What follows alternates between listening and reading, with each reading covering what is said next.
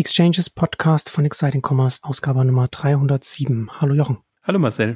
Heute machen wir ein Amazon-Update. Wir hatten ja in der 302 schon ein Amazon-Thema, aber war eher Innovation und in die Zukunft geblickt, was da mit äh, Buy with Prime aufgebaut wird und was wir da entstehen sehen, was da, was wir da an Potenzial sehen. Heute wollen wir ein bisschen über die Sachen sprechen, die heute konkret bei Amazon passieren.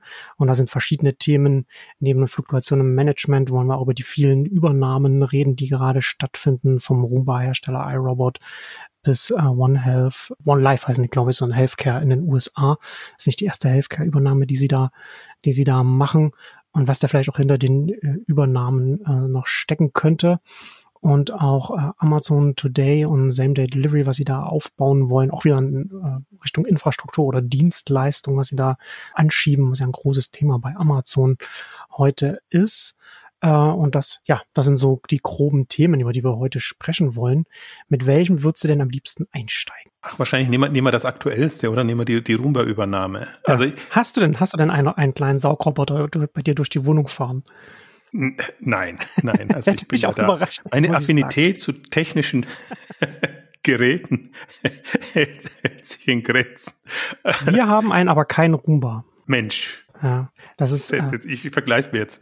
Muss man, ja, ich muss man da, muss man dazu sagen, also Roomba, also wer, wer sich gar nicht damit beschäftigt, äh, Roomba hat und, oder iRobot, die Roomba herstellen, haben schon die Kategorien definiert und sind da so dieses äh, Synonym für diese kleinen automatischen, autonomen Geräte, die da rumfahren und automatisch dann den Staub einsaugen und auch äh, Marktführer in dem, in dem Bereich. Also glaube ich zumindest. Auf jeden Fall sind sie da relativ weit, relativ weit vorne. Ich kann mir nicht vorstellen, dass äh, einer der Nachzügler wie, wie Eufy, das so eine Smart Home Marke von, von Anker ist, die der auch sehr, die auch, glaube ich, auch relativ viel Volumen machen. Die sind da, glaube ich, noch nicht rangekommen an, an die Größenordnung, in denen, bei denen sich iRobot bewegt. Auf jeden Fall die bekannteste Marke in dem Bereich. Das Interessante ist ja, die haben ja immer Wut als Abverkaufskanal genutzt. Hm. Ne? Und das war, die haben ja extrem viel Umsatz über Wut gemacht. Und dann hat Amazon ja Wut übernommen. Und das Bemerkenswerte eigentlich an dieser Übernahmemeldung fand ich, ähm, dass sie gleich als äh, immer im Prime Day äh, sehr prominent vertreten, also äh, annonciert wurden, also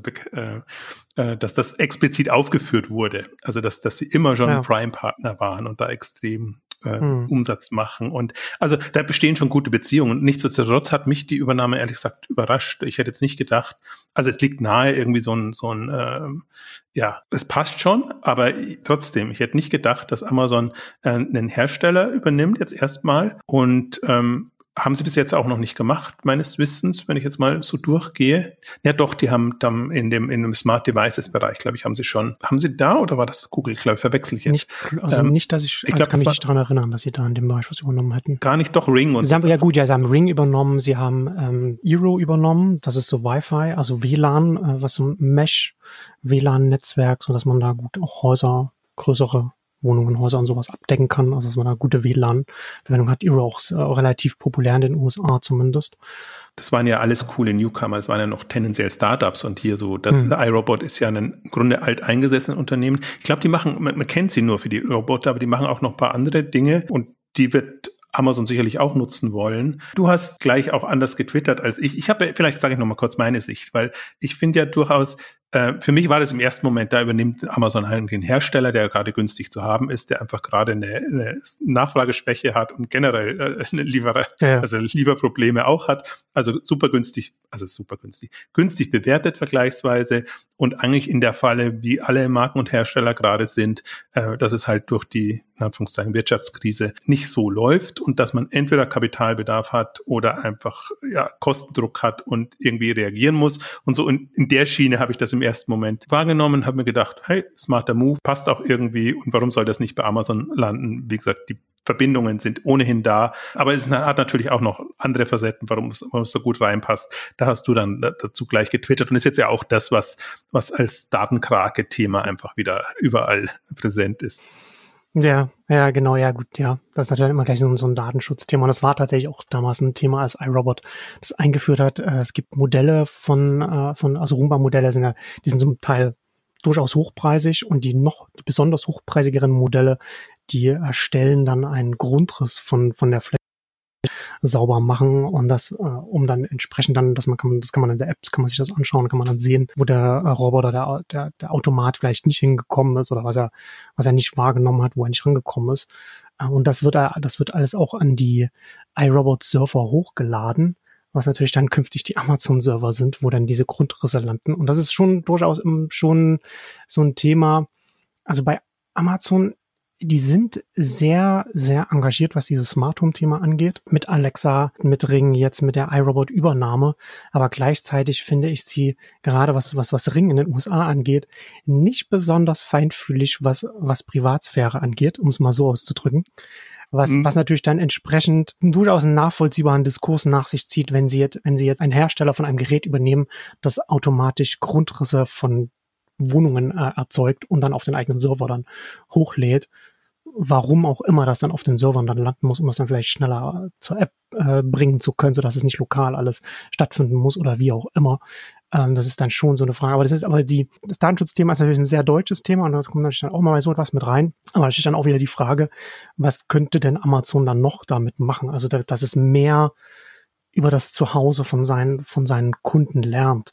Und das ist ja dann schon das Interessante. Und da gibt es ja schon verschiedene Sachen. Ne? Also das sind ja, das sind ja immer diese, diese Software-Themen, die dann halt mit drin sind, ne? dass man halt noch mehr dann daran machen kann oder dass man da mehr darüber zusammenbauen kann und lernen kann. Und wenn sie jetzt mit Alexa drin, mit Mesh-Wi-Fi-Netzwerken von Eero und jetzt auch den Roombars, dann lernen sie schon relativ viel über das Zuhause und sie können dann entsprechend, ja, ich weiß nicht, sie wollen auf jeden Fall sehr stark in dem sein, was diese ganzen smarten Geräte, Smart Home oder wie auch immer angeht. Sie sind ja auch Mitglied in dem Meta-Standard, wo Samsung, Apple, Google und alle anderen auch dabei sind, wo dann äh, jetzt ein großer Smart Home Standard äh, etabliert wurde vor einer Weile jetzt auch schon und der jetzt von allen Konzernen unterstützt wird, sodass dieses Thema, das ja jetzt auch schon seit über zehn Jahren Thema ist, aber nicht vorangekommen ist, weil jeder sein eigenes Plattform-Süppchen gekocht hat, was so nicht funktioniert in diesem Bereich. Da sind Amazon, ist Amazon auch dabei, dass, dass sie da dann vorankommen und da sehe ich zum Beispiel jetzt schon sehr viel Potenzial, weil das eben alles, was dann irgendwie smart ist und von irgendjemandem verkauft wird,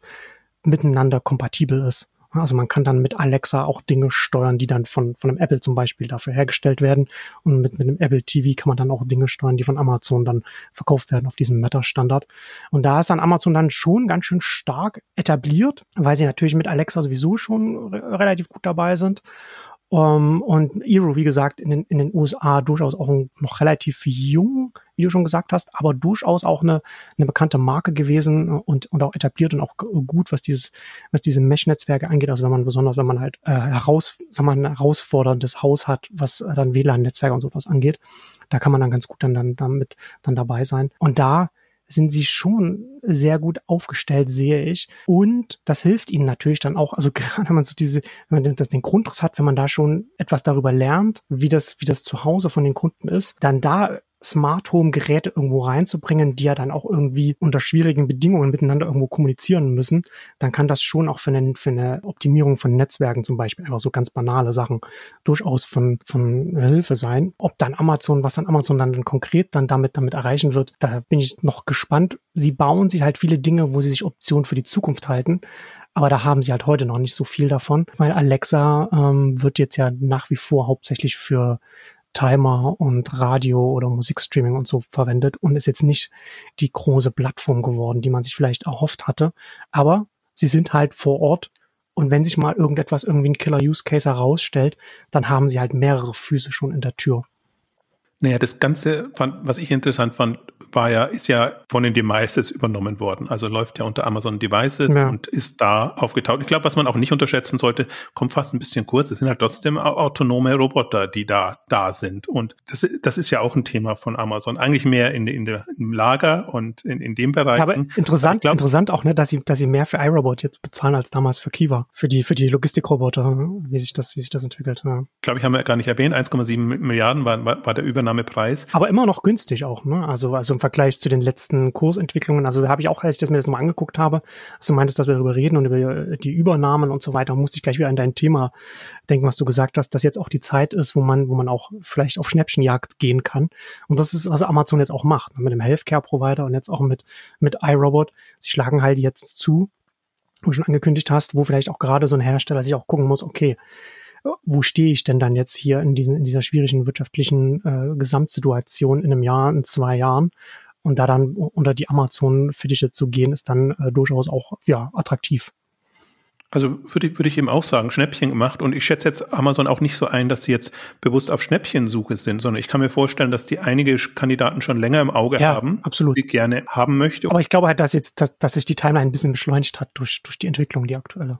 Ah, absolut. Also deswegen, also aber das meine ich eben, wenn man es ohnehin schon vorhat mhm. äh, und man sieht jetzt die die die Bewertungen kollabieren, man hat wirklich gute Möglichkeiten und es war jetzt auch nicht zum Superschnäppchenpreis, es war noch eine faire Bewertung, alles in allem. Also man hätte da durchaus noch spekulieren können, wenn man jetzt extrem drauf wäre. Aber sie sind jetzt nicht jemand, der der quasi so das das einsammelt dann was noch äh, was was dann nicht mehr weiterkommt, sondern das hat ja schon alles Hand und Fuß und und passt einfach gut rein. Und das ist eigentlich jetzt auch die spannende Phase. Und ich finde, also ich hätte Amazon nicht unbedingt am Radar gehabt, dass die zu einem Käufer, Aufkäufer werden.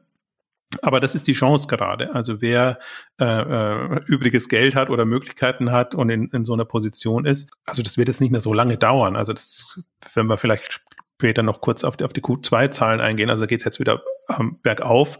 Also werden die Bewertungen auch nicht mehr so lange so niedrig sein.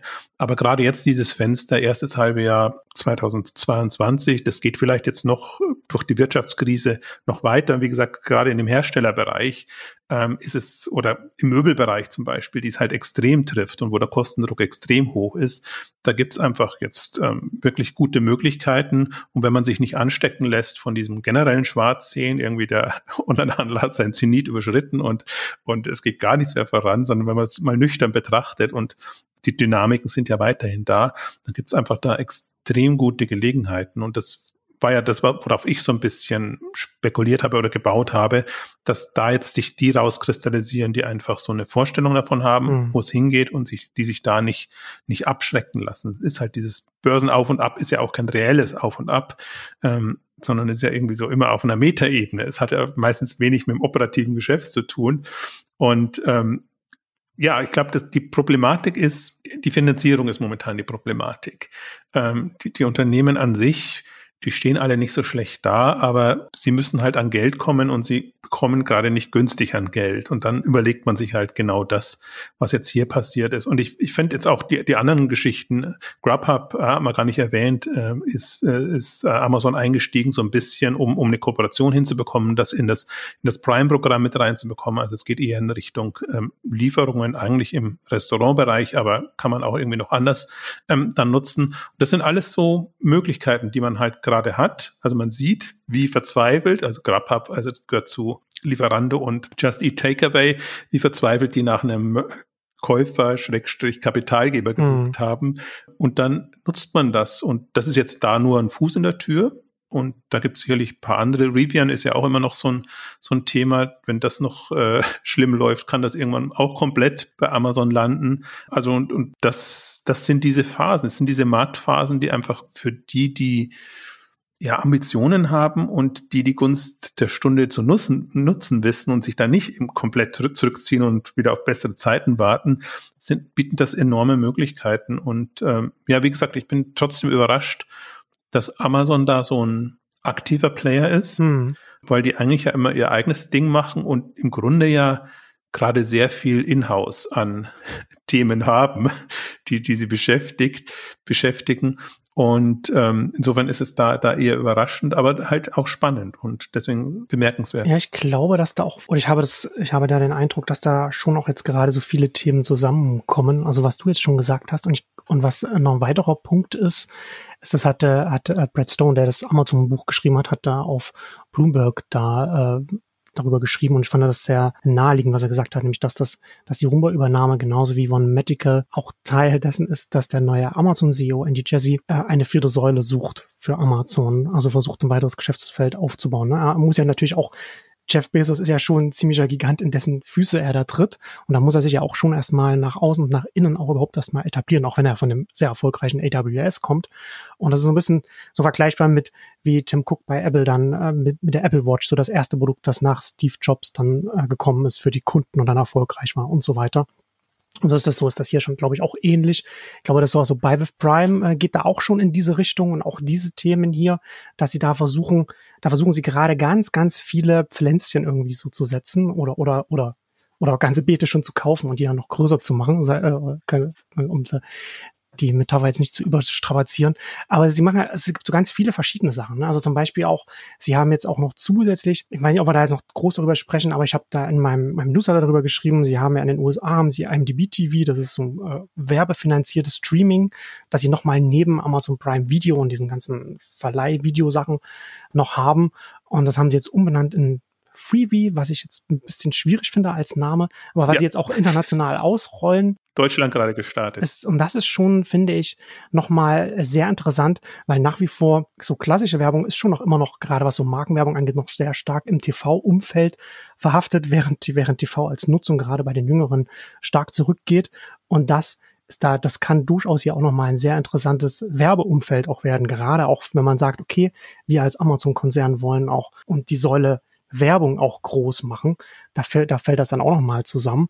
Und das hier, das ist, das sind so ganz viele verschiedene Punkte, wo man sieht, okay, da ist jetzt auch ein neuer CEO, der vielleicht auch, kommen wir dann auch noch dazu, auch damit zu kämpfen hat, dass jetzt auch mit dem Weggang von oder dem Rückzug von Jeff Bezos dann auch vielleicht große Top-Executives, äh, Manager verliert, da auch Fluktuationen weiter oben hat und dann schauen muss, okay, ich muss jetzt erstmal das Schiff hier, ich muss es ja erstmal alles etablieren, meine, mein, meine Position und wo wir, wo wir uns hin entwickeln. Ich weiß nicht, ob wir da noch dazu kommen. Ich habe da so ein paar, da so ein paar Sachen, die ich, die ich, wo, wo ich glaube, da, da muss man sich keine Sorgen machen, dass Amazon da gefährlich wird, was konsumentengerichtet ist. Aber das ist die Motivation, die ich aus der Organisation heraus sehe. Lass uns da durchaus kurz dran bleiben. Also diese, die ganze Block jetzt, dieses Filmbusiness und, und alles, was damit zusammenhängt. Ja. Weil ich finde, langsam wird das rund und man sieht so ein bisschen auch, wo, wo das hingehen kann. Einmal die MGA, MGM-Übernahme, MGM-Studios mit den ganzen ja. Filmpaketen und allem drum und dran, wo man im ersten Moment dachte, ja, okay, für Prime Video ähm, gut, sie brauchen da Nachschub etc. Man sieht aber jetzt eigentlich, dass sie da auch viel nutzen können dann eben für ihr Free TV, Freevee mhm. Äh, Programm, ähm, das sie machen. Das, das ist das eine, also dass, dass sie da einfach jetzt ein Archiv haben, was sie dann, wo sie auch Ladenhüter im Prinzip ausspielen genau, ja. Und, und nicht alles ist irgendwie cool und attraktiv, aber das sind halt schon bekannte Serien dabei und, und, und Themen, die man einfach da reintut. Und das andere, was ich dann interessant fand, ist, ähm, die Werbeeinnahmen oder das, das, das Werbethema. Äh, ist, ist interessant, wie sie das da spielen oder was für Potenzial dann eben da ist. Weil sie jetzt ja im Prinzip haben sie ja Werbetreibende genügend inzwischen, also es ist ein, ein Riesenbusiness. Ja. Äh, das passt alles nicht eins zu eins. Also nicht jeder, der, der jetzt bei Amazon in, auf der, auf der E-Commerce-Seite Werbung macht, ist jetzt ein Kandidat, um schöne Spots da in dem, in dem TV, nenne ich es jetzt mal, ähm, zu schalten, aber trotzdem einen Hebel. Und was was ja äh, dieses, überhaupt dieses Amazon Prime Video und eben auch das Programm ausmachen. Das ist ganz faszinierend, wenn man sich das mal anguckt. Das haben sie ja da aufgebaut, dass man die ganzen Schauspieler drin hat, dass man alle, also das, das ist ja eine, wie soll ich sagen, eine interaktive Datenbank in dem, in dem ganzen ja. ähm, Filmpaket. Also ja. du kommst das alles, was bei, bei, wie heißt es, IMDb, IMDb TV. Ja, genau, aber das, das ist ja auch das Interessante bei Amazon. Sie haben IMDb Ende der 90er übernommen und das ist die zentrale äh, Datenbank, Webseite, auf der alle Schauspielerinnen und Regisseure und alles drin ist. Das ist sehr, sehr zentral in Hollywood. Also damals schon gewesen, vor über 20 Jahren und seit, seitdem unangefochten im Herzen von Hollywood. Und sie haben es übernommen und sie haben bis heute daraus nicht mehr gemacht, als dass man da bei denen da auf, dass man da auf der Seite dann, dass da Werbung vor den, vor den Trailern das läuft und dass es bei, und das, was du gesagt hast, dass man bei Prime Video, wenn man das ja schaut, dass dann immer gleich angezeigt wird, welche Schauspielerinnen da, äh, Schauspieler da zu sehen sind, also X-Ray nennt sich das. Und viel mehr haben sie dann daraus aus dieser interessanten Übernahme, die sie so früh gemacht haben, ist nicht geworden und ich glaube, das kann man schon auf viele andere Übernahmen auch übersetzen. Also ob das jetzt Goodreads ist und so. Das stimmt, aber wenn, wenn ich das jetzt mal als Kern oder, oder, oder sehe und, und mir geht es ja auch ein bisschen darum, wie schalte ich Werbung hm. in dem Bereich? Und du hast eben mehr Möglichkeiten, Werbung zu schalten. Nicht nur was die Zielgruppe angeht, sondern auch was das Genre angeht, was die Schauspieler, Themen etc. angeht. Also das sind alles Daten, die, super genutzt werden können, um einfach eine mächtigere Werbeplatzierung, Positionierung machen. Das ist das, was ich mir gedacht habe. Also mhm. momentan mhm. hast du nur eigentlich ganz angenehm so ein paar wenige Spots dann drin, so die üblichen dann auch, teilweise Onliner, teilweise eben auch, auch Offliner und ähm, also das ist aber ganz früh natürlich jetzt als, als, als Thema. Nur da denke ich mir, okay, ähm, jetzt hat man einfach die Werbetreibenden und da erwarte ich mir eigentlich auch mehr noch von Amazon, dass die dann über den Tellerrand gucken und jetzt erstmal natürlich für ihre eigenen Aktivitäten äh, einfach versuchen, mehr Möglichkeiten zu bieten, Werbung zu schalten und, und das Thema auszubauen. Ich kann mir aber auch vorstellen, dass sie das eben auch über ihre eigenen Grenzen hinaus machen. Und dann sind sie halt auch in der, in der Google, Facebook-Welt, ähm, aber auf eine andere Art und Weise. Und ich glaube, dass, dass da noch sehr viel drinsteckt. Momentan können sie es nicht hebeln, weil die, die Werbetreibenden auf, auf Amazon.de oder Amazon.com sind natürlich komplett anders getaktet. Und es sind im Prinzip nicht so die, ja. die Branding. Aber das ist ja deswegen, ja, also ich würde gar nicht die Daten, den Datenaspekt so weit spielen, weil äh, ich sehe es eher, ich sehe gerade, was sie mit, mit, mit Freefeed, was sie dann da machen können, nicht so sehr in, dass man sagt, okay, das muss, das wird jetzt ein, eine Konkurrenz zu einem, was Werbekunden jetzt auf auf dem Amazon-Marktplatz dann äh, für sich werben können oder was sie auf über Facebook oder Google und so weiter machen können, sondern eher die Werbekunden, die jetzt noch im Fernsehen über ihre Agenturen werben, also wirklich Markenwerbung. Und da kann ja so dieses, dieses Amazon-Umfeld sowieso per se schon aufgrund der technologischen anderen Herangehensweise sehr viel mehr Daten liefern als das blinde, als die sehr blinde TV-Werbung, die da rausgestreut wird. Und da ist das daher schon mehr da. Und der wesentliche Punkt, den ich hier da sehe, ist, dass sie mit Fire TV auch schon auf den Fernsehern oder in den Fernsehern hinten drin stecken mit ihrer, mit ihrer Plattform, die ja auch neben Samsung ist das hier das, die weit verbreitetste Smart TV äh, Plattform hier in, in Deutschland, was die Reichweite angeht. Und da bist du mit Fire TV als Amazon schon drin und hast es deswegen dann nochmal umso leichter, dann auch mit deinem, mit deinem Freebie-Angebot auch da reinzukommen, um dann entsprechend auch die ganze Reichweite zu haben, die auch Markenkunden dann auch eben wollen, wenn sie dann ihre Markenwerbung dann machen. Und da hast du dann schon, schon ein kleines bisschen mehr Daten reicht dann in so einem Kontext schon aus, um, um da äh, einen Vorsprung zu haben.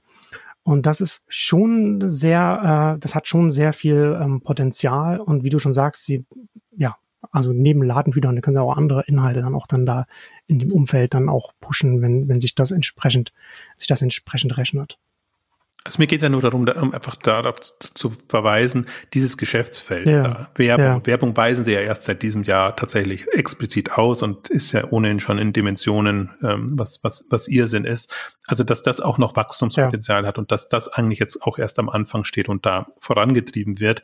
Ähm, für sie ist es natürlich ein zusätzlicher Erlösstrom, also um, um dieses ganze Prime-Thema zu eine refinanzieren oder einen Ausgleich. Ja. Die sie da wollen. Aber das ist halt, also um den, um den, um den Block vielleicht abzuschließen, aber das ist ja auch mal schon ein schönes Beispiel, dass sie natürlich auch mit diesem, mit die, diese Optionalität, die sie sich schaffen. Also sie haben sie Fire TV über Jahre hinweg, haben sie das äh, mit Verlusten äh, rausgepusht, zu Prime Days mit noch mehr Verlusten noch mal weiter runtergesetzt, um eben mit diesen niedrigen Preispunkten das auch einfach in die Masse reinzubekommen. Und dann hast du dann einfach dein dein äh, Netflix und Disney Plus und, und, und, und Sky und alles und ARD und so weiter da drin und dann hast du ein Prime Video, aber dann haben sie einfach die Grundlage, wo ihnen auch niemand sagen kann, okay, nee, wir haben jetzt bestimmte Bedingungen, wo du, was du auch immer du machen willst, das ja nicht machen kannst. Und sie haben das dann einfach dann da drin. Und dann hast du auf der Startseite, die haben auch in den letzten Jahren, also wir haben auch hier Fire TV, kann man auch sehen, dass da ein Hebel umgelegt wurde, dass da mehr Werbung ist, dass die, dass die Drittanbieter-Apps ein bisschen degradiert wurden und mehr äh, Amazon-Inhalte beworben werden. Ne? Dass man auf, wenn man die Startseite aufmacht,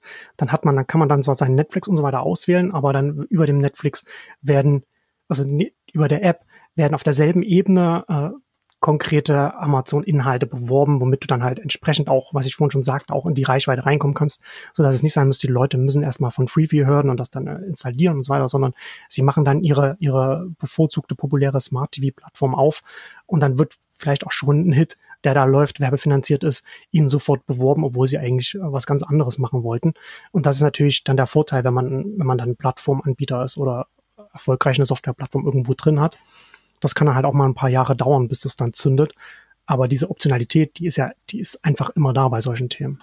Ja, also das in, in Kürze. Ich glaube, Medical One und, und der Health-Bereich, den sparen wir ein bisschen aus ja. oder schauen wir, ob wir am Ende noch Zeit haben, weil ich würde dann tendenziell, wir waren jetzt also Richtung äh, Markenbrands etc., Richtung Amazon Today und, und eigentlich ein bisschen das weiterspinnen, was wir mit äh, Buy with Prime gemacht haben.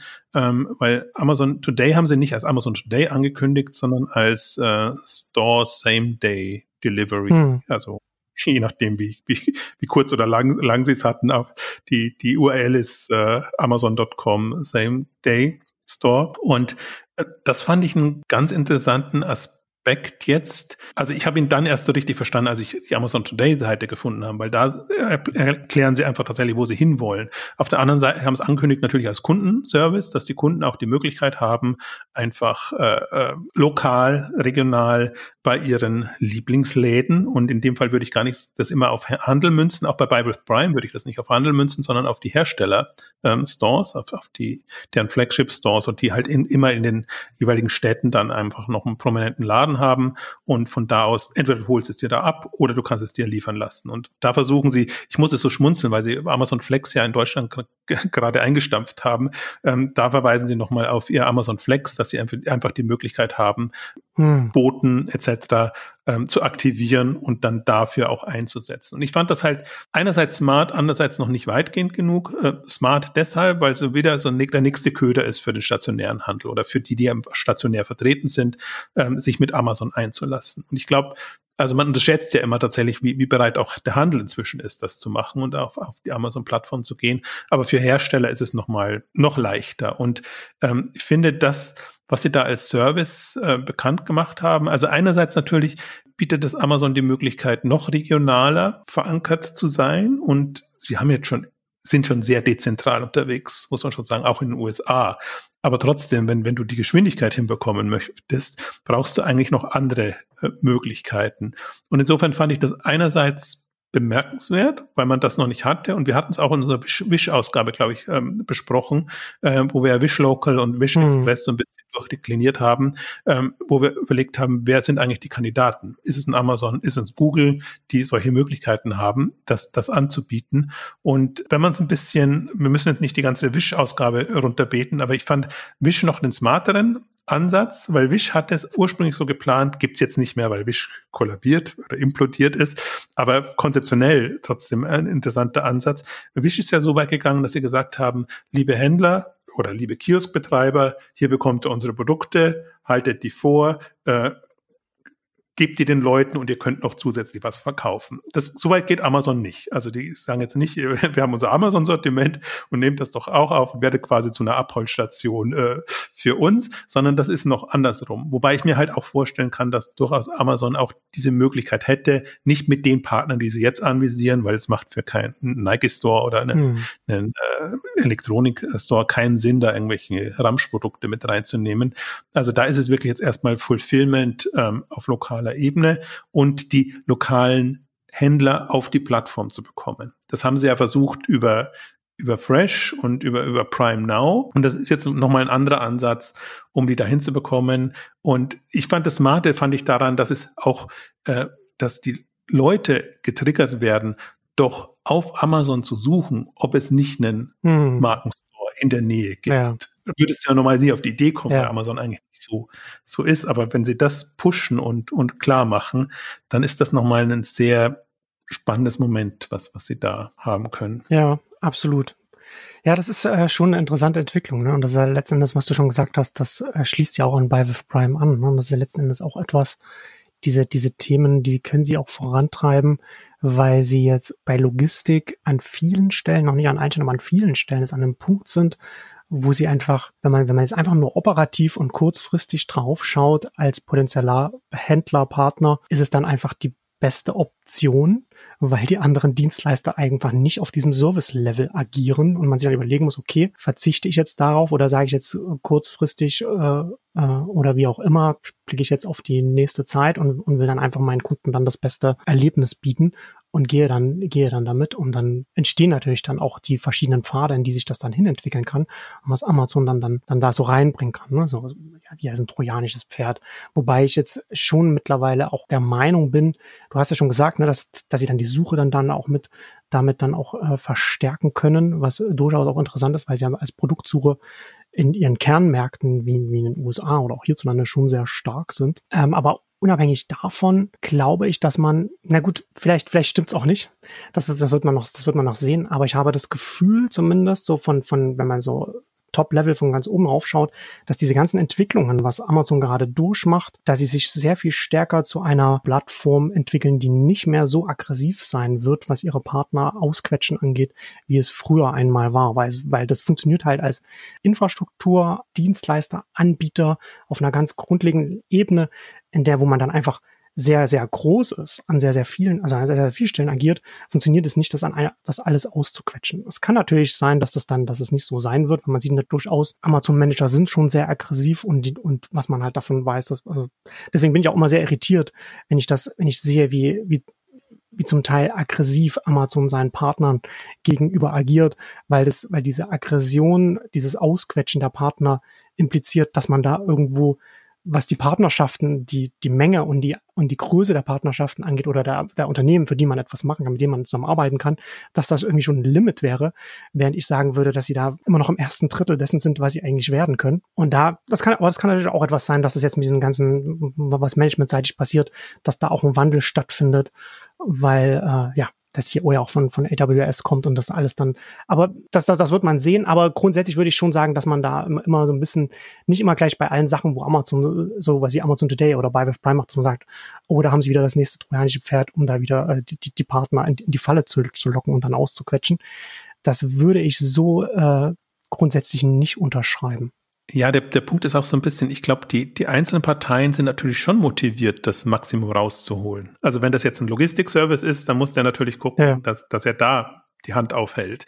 Äh, wenn es der Marktplatzbereich ist, muss er gucken, dass da die Provisionen da sind. Also Lagerhaltung, ja, klar. Äh, an, anderes Thema, also Fulfillment jetzt bewusst von Logistik abgegrenzt.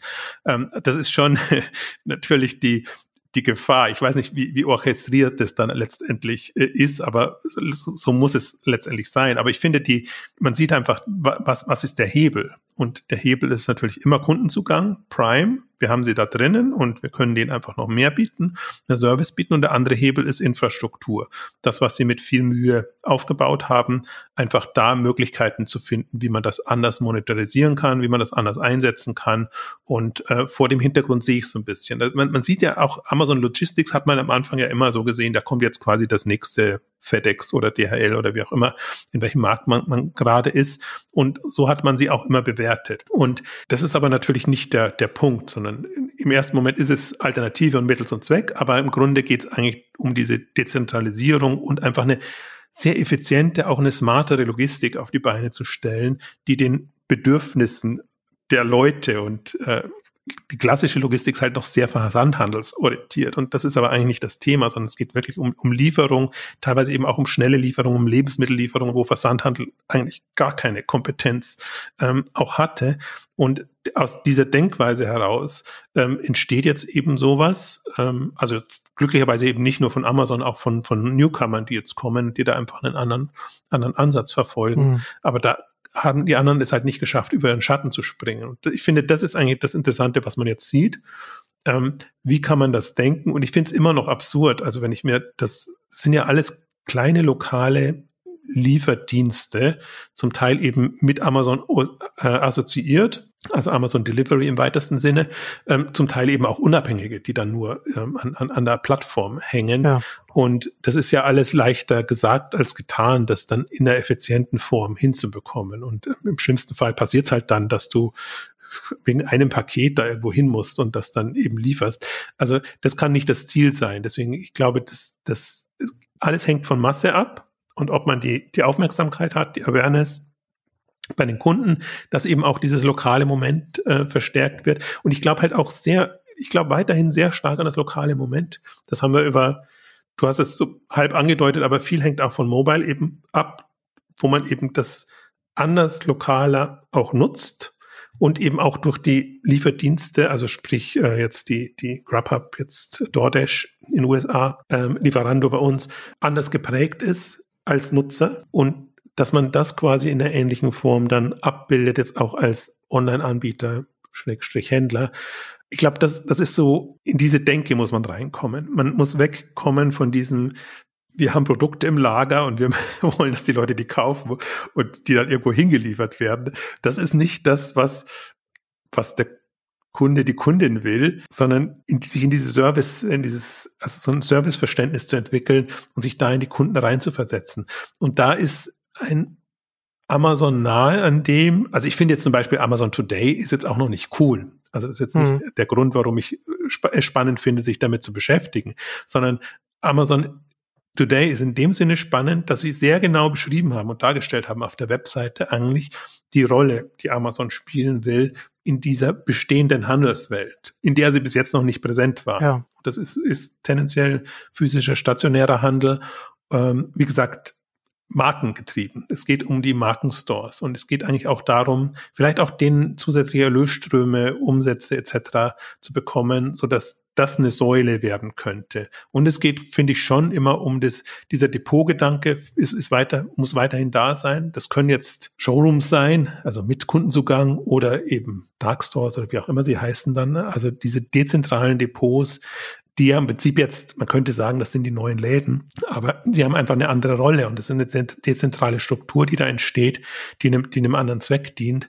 Und das ist einfach alles, was jetzt entsteht und was im Wesentlichen die großen Player natürlich treiben müssen. Also es gibt ja wenige, die noch in der Lage sind. Äh, das ist Alibaba in, in, in China oder die, die großen JD vielleicht noch so ein bisschen. Und das ist Amazon jetzt da, aber das ist eben nicht ein Walmart oder, oder, oder andere, die ja auch im Grunde von der Größe her, von der Macht die Möglichkeit hätten. Und die, die anderen haben es nicht. Also sie können, da finde ich dann wieder ein, ein Land wie USA, bemerkenswerter, weil das hat wirklich durch seine Größe einfach eine andere Herausforderung als Deutschland. Hm, ich ja. bin immer erstaunt, in Deutschland könnte man sowas einfacher machen, sag ich jetzt mal, oder könnten es auch andere machen. Und da muss man im Grunde auch nicht warten, bis Amazon so weit ist. Ähm, aber in in USA, die, diese, dieser Riesenmarkt, dieser auch eigenartige Markt mit den mit Ostküste, Westküste und in, das Niemandsland. Metropolen und Niemandsland, ja, genau. Ja, aber doch, doch sehr von, von Walmart geprägt natürlich. Ja, natürlich. Ganzen, ja. Äh, mit mittleren Westen. Und, und auch, aber da sitzen trotzdem noch genügend Leute, so dass man da was anbieten kann. Und das, das einfach zu, zu sehen, also sie haben jetzt auch, wo habe ich das gelesen? Ich glaube, das war so ein Interview auch von, von, von einem Amazon-Chef, wo sie einfach gesagt haben, ah, gestartet sind sie mit Prime, Lieferung in zwei Tagen mal. Und jetzt ist quasi die Same Day oder innerhalb weniger Stunden, das, das irgendwann hinzubekommen. Und das für so ein Riesenland wie, wie USA. Also vor dem Hintergrund sehe ich so ein bisschen und, und das ist nochmal ein, ein anderer Hebel. Also ich finde, man sollte das schon gut im Auge behalten, weil es geht, also im Grunde hat es im ersten Moment, hat's, manche werden jetzt sagen, das erinnert aber sehr stark an, an Zalando Connect oder Connected Retail, was, was da jetzt entsteht. Im Grunde ist es so ein bisschen, aber es ist halt anders gedacht nochmal und in einer, in einer anderen Dimension, andere Auswirkung. Und äh, Zalando hat einfach diese Liefermöglichkeiten nicht so wirklich. Also ist man dann doch wieder im klassischen Logistikbereich äh, mhm. angesiedelt. Und deswegen kann man sich da, finde ich, gute Inspiration holen oder einfach auch so ein bisschen eine Idee, eine Vorstellung davon entwickeln, wie könnte das in fünf oder zehn Jahren aussehen. Und es geht ja immer darum, welche Rolle spielt ein Amazon dann. Und ähm, ich glaube, also vielleicht kommen wir zum Schluss jetzt auch nochmal tatsächlich über diese Reorganisationsgeschichten und einfach auch was, was sonst noch bei, bei Amazon passiert. Ähm, da sieht man einfach schon, dass sich Amazon weiterentwickelt und ich bleibe meiner Hypothese, Amazon Handelsgeschäft hat seinen Peak erreicht und wird runtergehen. Der Marktplatz wird übernehmen und die ganzen Infrastrukturthemen etc. Jetzt gehen ja sogar schon die Eigenmarken nach unten. Ja, also deswegen, das, das spielt ja auch alles keine, das ist alles, spielt alles keine große Rolle mehr und die Entscheidung für den neuen Chef, also für mich bestätigt das vieles, eigentlich, was wir auch in dieser, dieser Ausgabe Amazon nach, nach Jeff Bezos. Das ist halt immer die Frage, ne? Also wie viel, wie viel äh, Fokus willst du auf dein vertikales Business legen, wenn du viel Potenzial im Horizontalen siehst, also in der, in der Dienstleistung, der Infrastrukturbereitstellung, im Aufbau, im, im Plattformgeschäft, also ob das jetzt Marktplatz, Logistik ist, was wir jetzt hier Amazon Today und so weiter, das sind ja alles, das sind ja alles Plattformthemen oder zumindest Logistik, oder zumindest Dienstleistungsthemen. Selbst wenn es keine Plattform sind, dann ist es immer, immer eine Dienstleistung, die auch Plattform sein kann, aber nicht sein muss.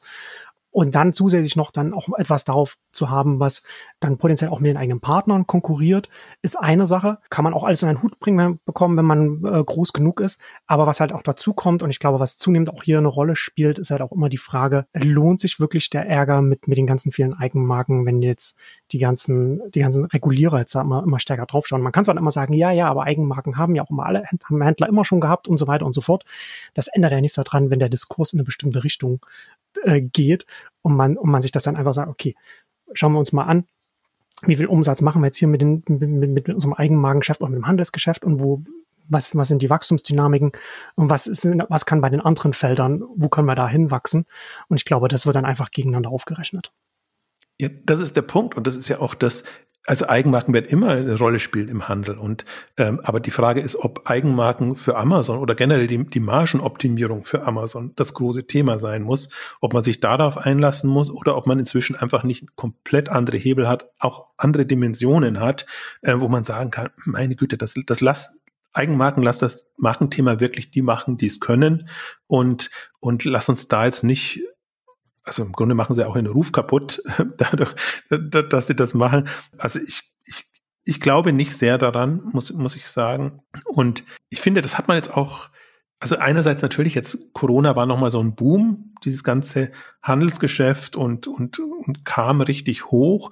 Einerseits, andererseits hat aber, war aber das auch Boom für viele andere Themen, die, die Amazon, also Werbethema, mhm. die ganze, ganze ABS-Thema.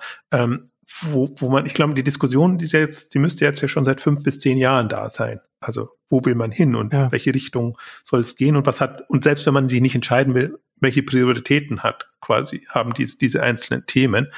Und, ähm, also ich, also ich würde mich wundern, wenn, wenn Handel und Margenoptimierung Prio 1 Thema wären bei, bei Amazon. Das läuft mit, das wächst auch gut und es ist auch nicht so, dass es abgeschaltet wird.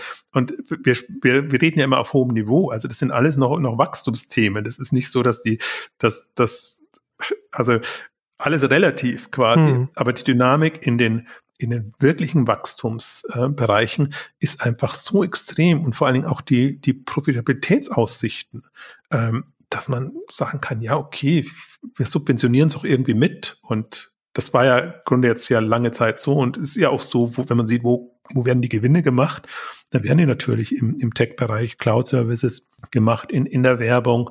Und ähm, es werden auch, ich, ich finde auch, man soll nicht, also ich glaube, sie werden sich nicht von der Logistik, wo sicherlich keine Gewinne gemacht werden, verabschieden, sondern sie werden immer solche, solche Themen auch haben, weil diese Infrastrukturthemen halt der Hebel sind künftig. Und ich glaube, wenn man da eine einfach wettbewerbsfähige Lösungen hat, ja. selbst wenn sie jetzt keine großen Gewinne abwerfen, dann, dann kann das niemand anders kopieren oder niemand anders kann einem da reingrätschen und dann hat man das schon alles ähm, selber in der Hand.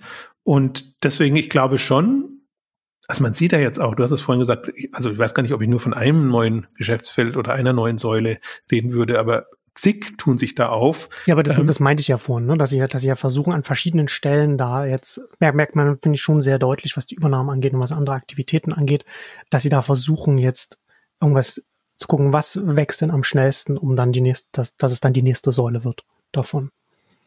Also wir haben ja auch mal zwei bis drei Ausgaben gemacht, ähm, Geschäftsmodellentwicklung bei Amazon, ja. wo, wo wir einfach beschrieben haben, dass im Grunde alles als Plattform gedacht wird, alles als mit Service-Komponenten äh, drin ist, alles im Prinzip auch, auch für andere verfügbar gemacht werden kann. Also im Prinzip das, was man mit AWS begonnen hat und gelernt hat, im Grunde jetzt bei jedem Thema. Das ist ja auch das Interessante. Das führt ja alles auch wieder auf den Gründungsmythos von Amazon zurück. Ne? Jeff Bezos hat ja in Interviews auch immer gesagt, dass Amazon nur möglich war, weil die Infrastruktur des Internets da war und dass er, und dass, dass er, da, dass er davon auch sehr viel für die Zukunft von Amazon gelernt hat, dass Amazon einfach die Grundlage sein kann, auf der andere Dinge stattfinden oder dass sie damit ein ganz großes Geschäft auch machen können, indem sie an andere Dinge ermöglichen.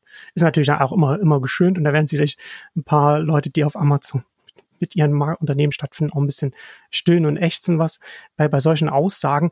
Aber nonetheless, so als, also diese, diese, wenn man von diesen verschiedenen Weichenstellungen spricht, dann äh, ist das schon etwas, was dann auch noch vom, vom, vom Gründer und, und seinen, seinen Unternehmensmythen dann einfach jetzt noch mit so kulturell einfach in Amazon drin ist. Ich würde es andersrum, also das kann man glauben oder auch nicht. Also, aber die, die, der Punkt ist für mich, wo sind die Kompetenzen? Ja. Mit welchen Themen ja. hat man sich beschäftigt? Und das waren genau diese Themen, die Amazon jetzt seit mindestens zehn Jahren, würde sagen, fast, fast 15 ja. Jahren, ähm, beschäftigen sich damit alternative Erlösmodelle. Wie bekommt man bekommt man ein tricky Thema so hin, so dass man es trotzdem machen kann. Also wir hatten in der Ausgabe ja zum Beispiel auch diese, diese Kleinteile-Lieferungen äh, äh, besprochen, wo sie mhm. einfach ein profitables Geschäftsmodell gefunden haben für kleine Teile.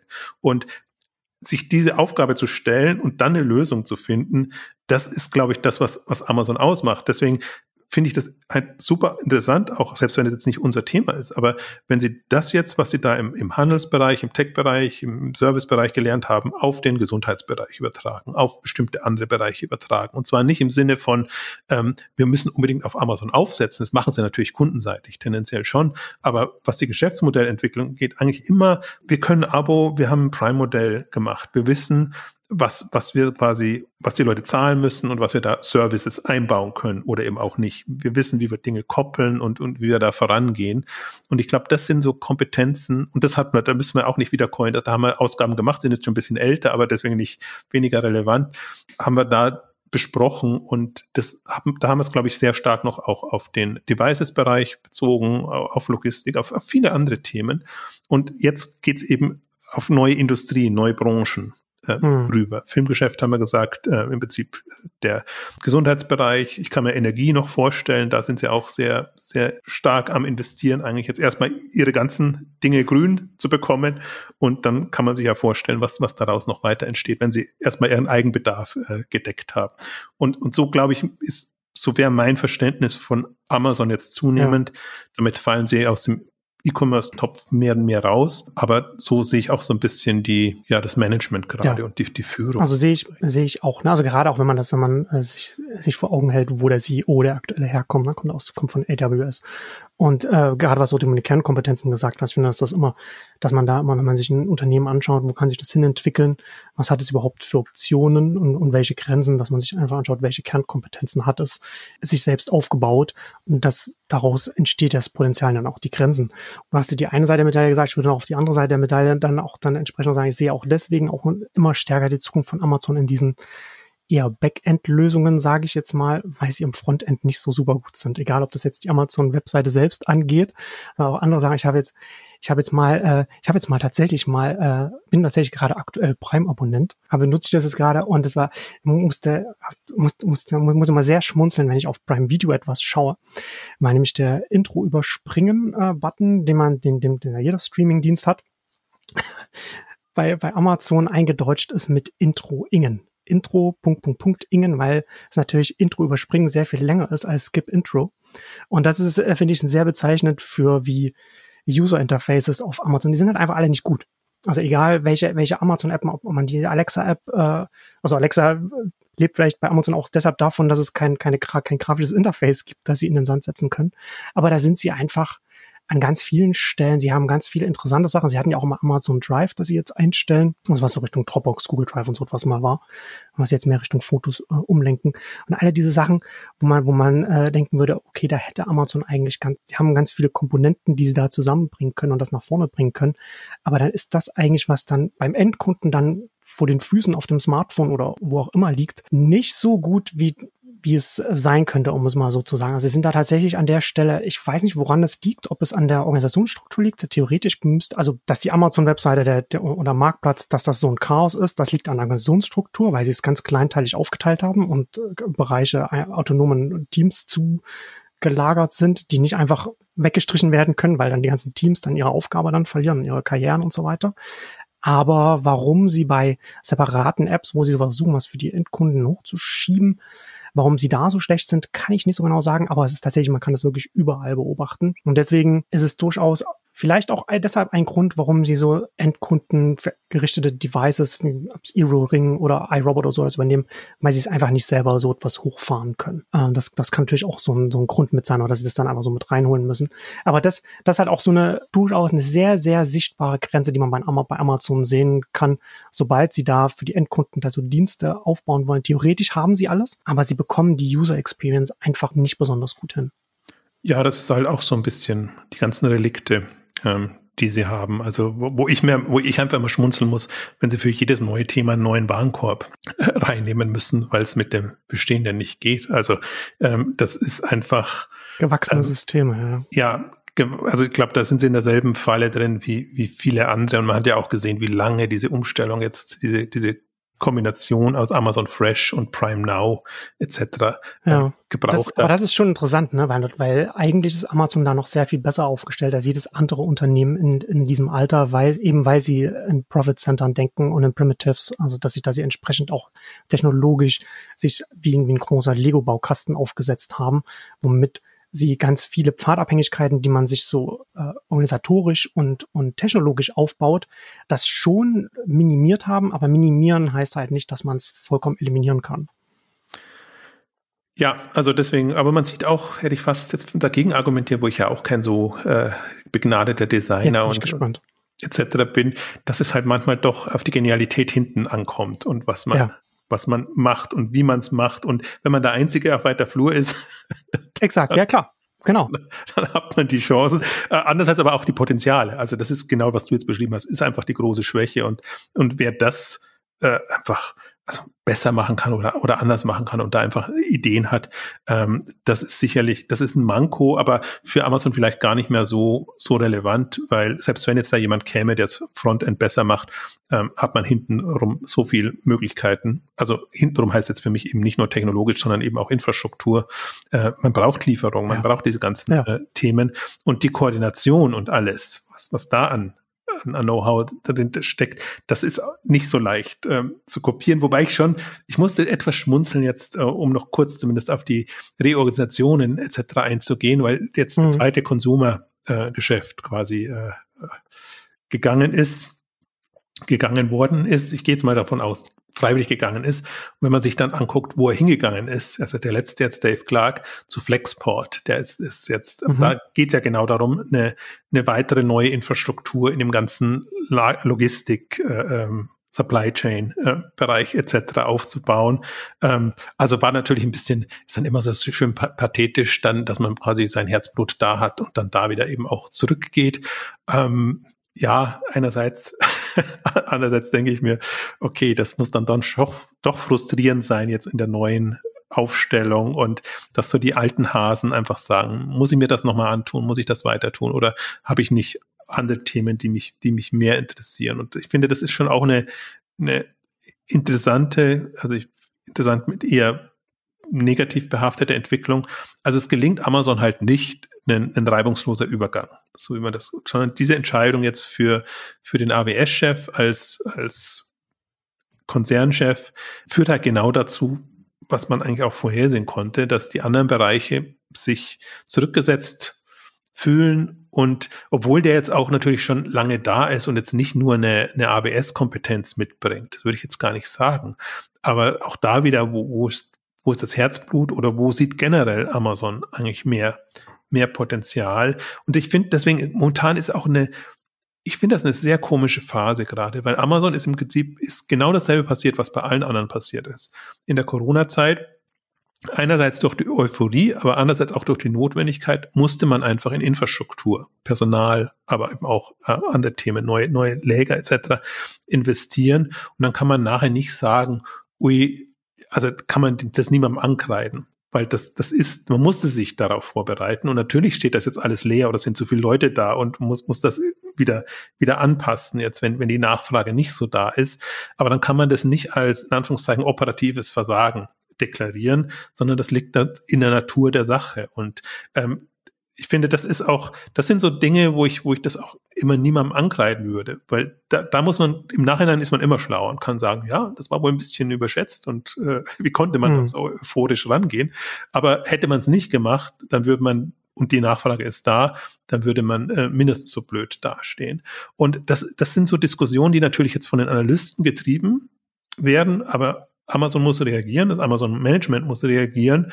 Und da finde ich, teilweise kommen schon sehr unsouveräne Aussagen, wo man das Gefühl hat, das wird dann intern schon als, als Makel äh, äh beschrieben. Ähm, und ich, das kommt halt gerade zusammen. Das ist ja, das ist, das ist ja, das ist ja wahrscheinlich auch etwas, was ich in einer der letzten, ich glaube in unserer letzten Corona-Ausgabe, wo ich das gesagt hatte, dass, dass natürlich der Onlinehandel auch eine verwöhnte Branche ist, weil er in einem Wachstumskontext die ganze Zeit gewachsen ist. Und das trifft ja auch um Amazon und Amazon-Management zu, dass man einfach gewöhnt ist, dass alles nach rechts und nach oben geht. Ja, das stimmt, aber es geht mir ja auch um, um, um das Wie. Also wie ja. managt man dann solche Situationen genau. und gibt es dann die, die, die übrigen Blame Game, üblichen Blame Game Geschichten wie eben klassischerweise in Konzernen oder ist man sich so bewusst, was passiert und welche Richtung man geht und löst halt das Problem. Also das Problem ist zu lösen. Es ist, so wie es Amazon jetzt macht, äh, versuchen ja. irgendwie die, die, die, die Kapazitäten anderweitig zu nutzen und, und, und da Lösungen zu finden. Die Aufgabe ist klar und dass man das machen muss. Aber die, die, das Moment ist das, unter welchen Gesichtspunkten macht man das. Ne? Das, das ist das, was, was ich gerade interessant bin und das kann man überall verfolgen, bei allen ähm, so wie du es beschreibst. Also man war noch nie in der Situation, man hat jetzt quasi ja, wir hatten Krise, welche Krise genannt. Also man, man hat Krise oder man ist operativ gefordert. Man sieht ja gerade, wie viel, wie viele Manager rausfliegen. also aktiv oder passiv. Also hm. lieber ja. was anderes machen oder sich halt dieser Aufgabe nicht stellen wollen. Ähm, und ja, das ist jetzt die erste, das erste Mal, wo man das macht, wo man halt einfach einen Abschwung Abschwungphase, ist es jetzt gar nicht eine, eine wirtschaftliche Abschwung, ähm, managen muss. Und das ist natürlich eine andere, andere Phase, sind auch andere Kompetenzen gefragt. Und äh, wenn ich mir das so betrachte, jetzt bei allen börsennotiert natürlich hauptsächlich, aber auch bei anderen, wie souverän macht man das? Also macht man das hm. in, in, in einem Panikmodus, in einem, in einem Vorwurfsmodus oder sagt man, ja, so ist es, ist blöd, aber müssen wir jetzt lösen und war in dem Fall wirklich nicht absehbar. Und das finde ich eigentlich, also man hat selten selten so Situationen, wo man sich einfach hinstellen kann und sagen, nee, ja, im Nachhinein, schlau reden kann jeder, äh, aber versetz dich rein. Wie war das 2020, 2021? Es boomt, äh, wir platzen aus allen Nähten, wir müssen Lösungen finden. Und ich finde, dass das, selbst bei Amazon kommt das, kommt das rüber und auch, auch dieser Exodus jetzt an Leuten, der da gegangen ist, äh, auch dann, wenn man eben sieht, dass dass äh, ähm, wer dann geht, ähm, also gerade erst will man divers werden und versucht alle zu integrieren. Und man sieht halt dann, wo liegen dann die Prioritäten, wenn es dann hart auf hart geht, ähm, dann dann verliert man halt die, auf, auf die man eigentlich äh, gebaut hat und geht wieder zurück auf die äh, alten Recken in Anführungszeichen. Mhm. Und ich finde, das kann man gerade sehr gut sehen und ähm, also so interpretiere ich es jetzt mal. Also das ist, das ist eine da kommen eben mehrere Dinge zusammen. Erstmal der generelle Führungswechsel und dann diese schwierige Phase. Und ähm, Amazon wird es jetzt nicht aus der Kurve äh, werfen. Die haben genügend interne Leute und werden sie jetzt sicherlich auch den ein oder anderen externen reinholen müssen. Haben sehr ohnehin machen müssen, um, um diverser dazustehen. Aber es ist doch bemerkenswert. Also das, das, das, also ich, ich sage jetzt mal, diese unser souveräne Art und Weise, ähm, damit umzugehen, weil man hat alle Argumente auf seiner Seite. Und das ist ja auch das, was ich auf der K5 versucht habe zu vermitteln oder generell äh, zu vermitteln. Man kann das sehr, sehr gut verargumentieren und man muss dann nicht in diese üblichen Fallen tappen. Ist man jetzt der Restrukturierungsfall oder muss man da in einen Panikmodus verfallen? Ähm, gar nicht. Man ist nicht in so einer Situation, sondern mu muss einfach eine Krise in Anführungszeichen managen, die so nicht ähm, absehbar war. Und ähm, ja, ich bin jetzt mal gespannt. Ähm, also vielleicht letzter Punkt dazu noch. Umstrukturierung weiß ich jetzt nicht, ob es eine, eine einfach nur ein anderer Name ist, damit das ein bisschen mehr Sinn macht. Also das Consumer Business heißt halt jetzt Amazon Store, was ich sehr oder Store worldwide, glaube ich sogar, äh, oder international, ähm, was ich einen sehr irritierenden, beschränkenden Namen ähm, empfinde. Aber ist es nicht, ist es nicht der, deswegen auch, weil sie eben sehr viel mehr Consumer-Bereiche haben als den Handel mittlerweile, weil es da, weil es alles, ne, weil es, du hast, ist ja nicht mehr nur der Amazon-Handel und, oder, und der Marktplatz, sondern dann hast du eben auch noch diese ganzen äh, Themen wie Alexa und, und die ganzen Geräte und so weiter. Ja, so kann man es interpretieren. Deswegen will ich auch an den Namen gar nicht unbedingt äh, festhangeln. Sehr interessanterweise haben sie es zum Quartal noch nicht umgestellt. Also es sind immer noch hm. die, die bisherigen äh, Strukturen da und vielleicht haben sie es einfach nicht geschafft, erst zum zweiten Halbjahr oder vielleicht erst zum neuen Geschäftsjahr. Aber dass sie es halt irgendwie anders bauen und ich meine, im Grunde haben wir, haben wir immer noch das Thema, das müssen wir heute auch nicht vertiefen, haben wir auch eine Ausgabe dazu gemacht, ähm, Amazon zerschlagen, Amazon. Also Stimmt, das hatten wir auch mal, die Ausgabe, genau. Das also eine Alphabetstruktur. Sie sich zu einer, ja, dass sie zu einer Holding sich eher umwandeln, aber ja, gut. Ist halt mehr dann eher was auf dem Papier. Ne? Weil letzten Endes sind sie ja schon intern quasi wie eine Holding, nur dass sie, dass sie dann entsprechend nicht alles, weil sie sich intern so an ihren, in ihren Profitcentern und, und autonomen Bereichen dann so zusammen, was, was die machen, das geben sie ja nicht, nicht so viel nach außen, was Zahlen ja, angeht. Stimmt schon. Und wenn, sie, wenn sie sich halt, und das ist halt das ja das, wenn sie sich, wenn sie, wenn sie sich zu einer Holding umwandeln, dann müssten natürlich die eigenen Unterabteilungen, Bereiche, die müssten natürlich dann, würden dann in dem Kontext dann auch mehr öffentlich dann äh, an Zahlen darlegen müssen, als das vielleicht heute der Fall ist. Wo man das einfach dann noch alles, vielleicht auch Wachstumsdinger dann noch länger in Offers lässt, als, als es, als man sollte. Ja, aber sie, ich meine, im Grunde, ich, finde, am besten sieht man es noch an Alibaba. Da, da ist ja noch ein strengeres hm. Regiment, Alibaba und äh, Ant, äh, also ähm, ähm, Alipay. Ähm, ja. Also irgendwann führt halt kein Weg dran vorbei, glaube ich, dass, dass man da es separiert und dass einzelne Unternehmen werden, wie auch immer die dann noch zusammenhängen, ähm, diese Diskussion wird, die wird weitergehen. Die wird bei all diesen großen Playern weitergehen. Ja, wobei natürlich bei Amazon gerade, was das konsumentengerichtete Thema angeht, das wird ja schon so ein Großteil von Prime zusammengehalten. Und Prime, weil wir auch darüber gesprochen haben, ist ja immer wieder der, der Hebel bei ganz vielen alten wie neuen Themen. Logischerweise aufgrund der, aufgrund der Reichweite, die da ist. Ja, dann, dann ist es eben durch Prime nicht möglich, liebe Kartellbehörden. ja gut, weißt du, wie, wie die Kartellbehörden das dann sehen, das ist ja nochmal eine, noch mal eine ganz andere, nochmal ein ganz anderes Thema dann, äh, als, als, als wie Amazon das dann sieht oder wie wir das sehen. Also das ist ja, das ist ja auch nochmal, also das finde ich schon auch jetzt äh, etwas, was, was zunehmend äh, interessanter wird. Also so, also ein, was, was ich, bei den Eigenmarken, dass da auch die Überlegung dann, was ich vorhin schon sagte, auch mit reinspielt. Wie kommt das dann bei den Regulierungsbehörden an? Und man sieht ja zumindest in den USA, dass da auch ähm, mittlerweile immer sehr viel stärker da aufgeschaut wird. Also jetzt jetzt neulich erst als Facebook dann dieses, dieses äh, kleine Startup nicht übernehmen konnte, weil äh, die Gefahr besteht, dass sie dann irgendwann mal in VR dann äh, ganz dominierend sind, was schon sehr was schon sehr bizarr ist und das, ist, das wird ja auf alles dann umgelegt auf, also die, diese, dieser, dieser Blickwinkel dann äh, trifft, kann dann auch einen, einen Amazon treffen und da ist man, glaube ich, schon mittlerweile sehr viel vorsichtiger geworden oder beziehungsweise nicht vorsichtiger, aber dass man, dass das in die Überlegungen mit reinspielt. Ja, macht es auch schwierig und deswegen umso mehr merkenswerter ist ja diese ganzen Übernahmen. Also MGM ist durchgegangen und das war eigentlich ja. die kritischste ähm, und und die anderen dürften auch jetzt kein Problem sein. Also man kann jetzt nicht, man kann jetzt ja nicht die coolen schon relativ großen übernehmen. Also wenn jetzt wenn jetzt ein Amazon bei Twitter, also nicht, dass es irgendwie einen Grund gäbe, aber sowas machen würde oder sich ein TikTok oder irgendwas äh, einfach, äh, ähm, schnappen wollen würde, dann, oder Pinterest ist ja auch irgendwie schöner Markt, hm, ähm, hm. dann glaube ich, würde das schon mal diesmal jetzt inzwischen komplett andere Diskussionen ähm, ergeben als, als noch ja. äh, zu der Zeit, als Facebook dann eben ähm, hauptsächlich ähm, zugeschlagen hat. Also das ist aber nochmal sehr wieder ein anderes Thema, aber da, damit schweifen wir ab, kommen wir eigentlich in, kommen wir nochmal komplett andere Themen. Aber zu, Aus zu Amazon, glaube ich, könnte man auch zehn Stunden Ausgaben machen, wenn man wirklich alle Themen und Facetten ja. macht. Heute sollte es ja ein bisschen mehr nur um so ein Update äh, gehen, worüber wir gar nicht gesprochen haben, waren jetzt die Zahlen, sind auch nicht so relevant und ist eigentlich nur das Signal. Amazon, glaube ich, hat auch das Schlimmste bestanden. Also sprich, es geht wieder in den Wachstumsmodus. Ja gar nicht so, dass jetzt da, da Umsatzeinbrüche da waren, sondern dass einfach die Wachstumsraten nicht mehr da waren. Die Q2-Zahlen sahen dann schon wieder ein bisschen besser aus als die Q1-Zahlen und die Q3 zahlen, weil der Prime Day da drin war. Die werden ohnehin gut aussehen. Ähm, also damit wird Handel und Marktplatz nicht explosiv nach oben gehen, ähm, aber es ist nicht, nicht diese Unkenrufe, dass der, der Zenit des Onlinehandels äh, quasi jetzt äh, überschritten ist.